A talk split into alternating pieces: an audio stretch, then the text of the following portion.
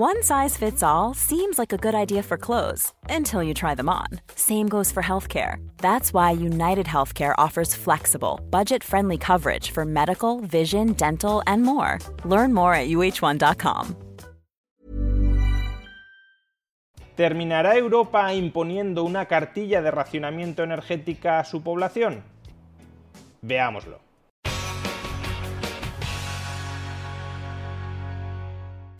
El fantasma del racionamiento energético recorre Europa.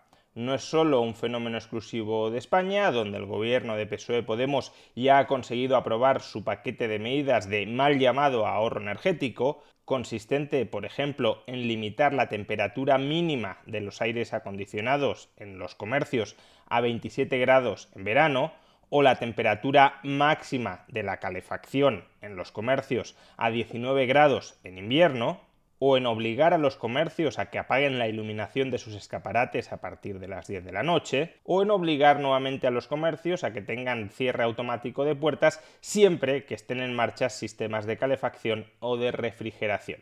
También Alemania ha aprobado un paquete de medidas de mal llamado ahorro energético muy similar a las del gobierno español. Se ha prohibido la iluminación de edificios públicos, de monumentos y también de los escaparates de los negocios entre las 10 de la noche y las 4 de la tarde del día siguiente. A su vez, en edificios públicos se dejarán de calefactar las zonas comunes y la calefacción en zona de trabajo no podrá superar la temperatura de 19 grados.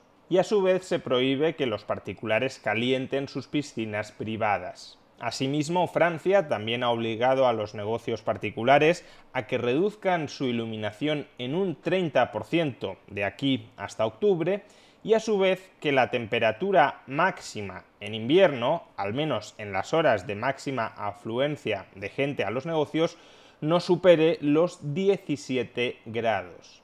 Ahora bien, ¿a qué vienen todas estas medidas de racionamiento energético?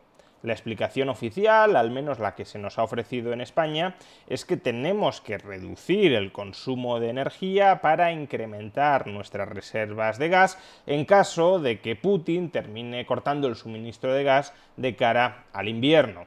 Sin embargo, estas medidas de mal llamado ahorro energético no son aplicables únicamente durante los próximos meses en anticipación a un duro invierno, sino que pretenden estar en vigor durante al menos un año.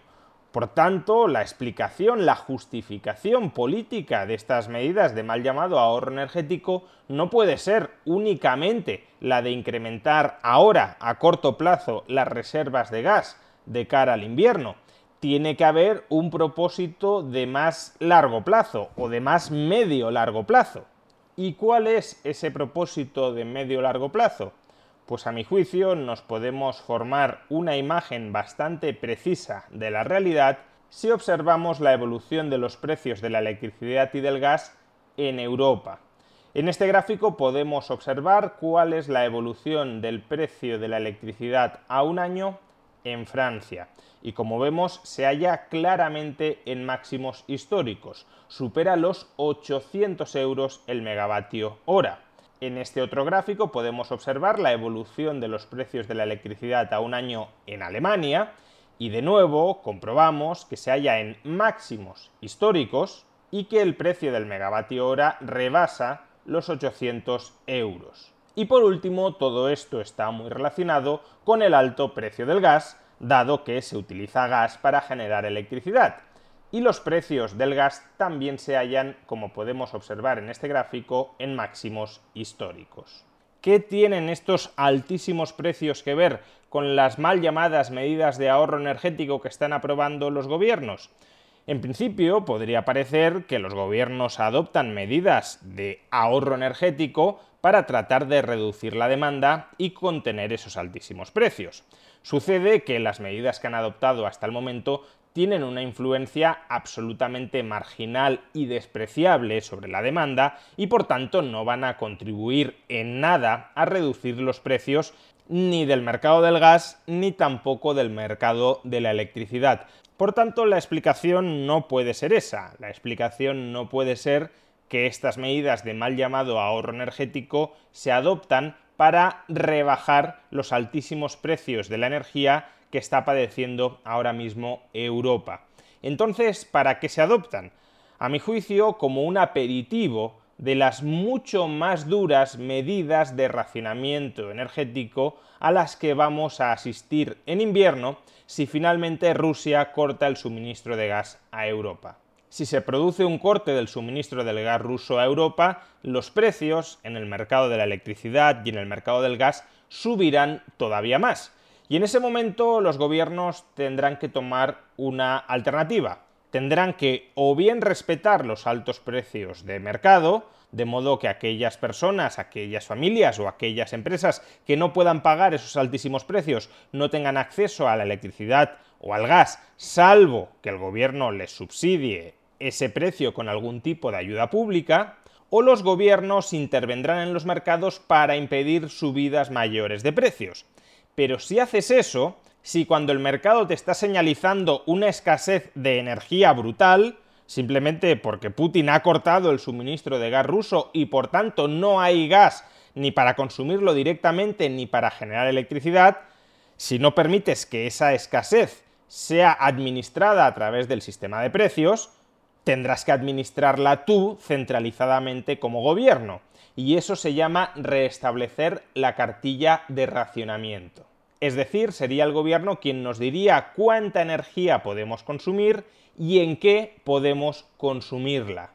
Sería el gobierno quien establecería una jerarquía de usos prioritarios, de usos preferentes, de la insuficiente energía a la que tendría acceso Europa. Y ese escenario, aparentemente apocalíptico, no está tan lejos. Si hay un corte del suministro del gas ruso, tal como los gobiernos europeos están esperando que haya, los precios de la electricidad y del gas se dispararán todavía más. Y a mi modo de ver, es altamente improbable que si los precios de la electricidad y del gas se disparan todavía más con respecto a sus altísimos niveles actuales, los gobiernos vayan a permitir que el mercado de la electricidad y del gas siga en funcionamiento. Es muy probable que si los precios de la energía se disparan, los gobiernos intervengan de manera masiva en los mercados energéticos e intervenir de manera masiva significa distribuir centralizadamente quién consume cuánta energía, es decir, significa racionar el uso de la energía entre la población. Y ahí es donde entran las medidas de mal llamado ahorro energético actuales, que en realidad son aperitivos del racionamiento energético que viene. Se trata de ir preparando ideológicamente a la población para tiempos de carestía energética. Se trata de enviarle el mensaje a la población de que los tiempos de abundancia energética en los que nos hallábamos hasta ahora, cuando los comercios podían establecer internamente la temperatura que deseaban o podían iluminar hasta cualquier hora sus escaparates, esos tiempos de abundancia energética ya han quedado atrás. Y como primera señal de que han quedado atrás, se aprueban todas estas medidas iniciales de racionamiento energético. Así la población adquiere conciencia de que algo está pasando y sobre todo se la va preparando para que acepte que quien va a tener que administrar esa escasez energética que viene es el gobierno.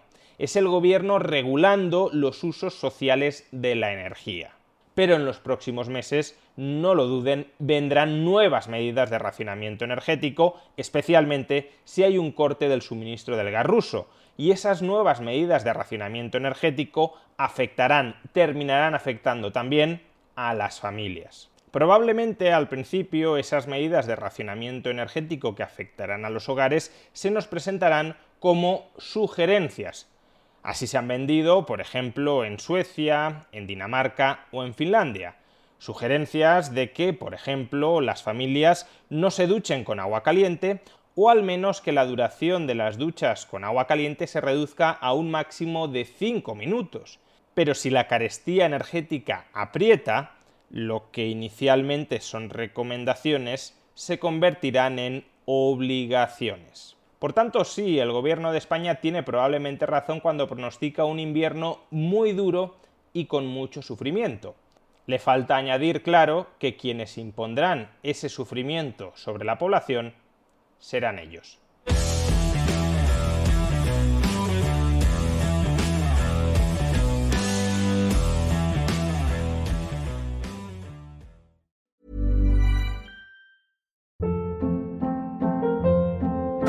Hold up. What was that? Boring. No flavor. That was as bad as those leftovers you ate all week. Kiki Palmer here, and it's time to say hello to something fresh and guilt-free. Hello Fresh. Jazz up dinner with pecan-crusted chicken or garlic butter shrimp scampi. Now that's music to my mouth. Hello Fresh. Let's get this dinner party started. Discover all the delicious possibilities at hellofresh.com.